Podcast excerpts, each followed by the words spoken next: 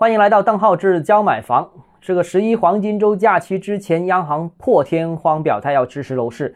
那整个市场发生了一个很明显的转向。那节后我们正式跟大家解读一下这个政策的一个深远意义在哪里啊？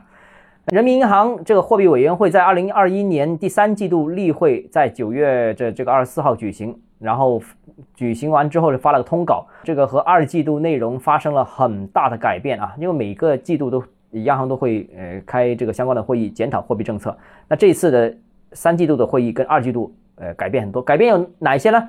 呃，我整理了几个点啊。第一个点就是删除了当前我国经济运行中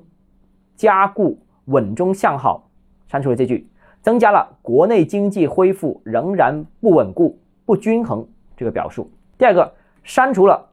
把握好政策适度效的表达。增强信贷总量增长的稳定性，坚持把服务实体经济放到更突出的位置，统筹做好今明两年宏观政策衔接。删除了这一些货币稳定的一些内容，要增加这个新的供应啊。第三个是增加了支持银行补充资本、提高服务实体经济和防范金融风险的能力啊。接下来重点呢，就是所谓的两个维护了啊，维护房地产市场健康发展。维护住房消费者合法权益，这个以上内容啊，就基本上意味着央行对当前经济形势判断是有了一个基本的调整。下半年的压力明显要比上半年要大。另外呢，也明确了信贷总量要增加啊，这个积极的这样一个信号。最重要的是，首次提出了要维护房地产市场健康发展，维护住房消费者合法权益。印象当中啊，这个央行是极少提到某一个行业的，更别说提到房地产了。所以对房地产这个表述是非常罕见的，有破天荒的感觉。那我个人认为，当前的这个经济形势是比较严峻的，这个大家都已经能感受到。那房地产其实情况也很严峻，比方说像恒大等等一批房地产企业出现了一个暴雷的这样一个情况。呃，其次呢，目前来说房价也出现了一个比较大幅度的下调啊，这个很多城市都要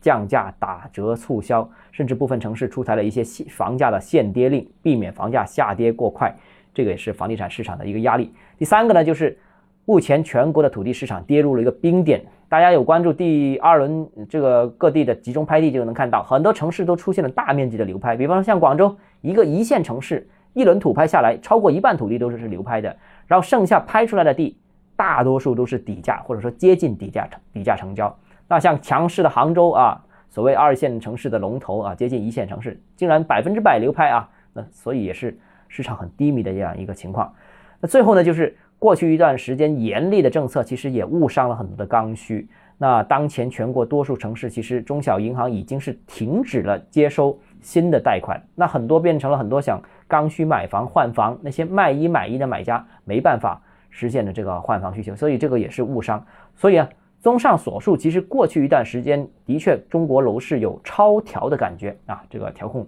过分严厉了。啊，调控的力度超过了市场承受的能力，啊，有点矫枉过正的这样一个意思。所以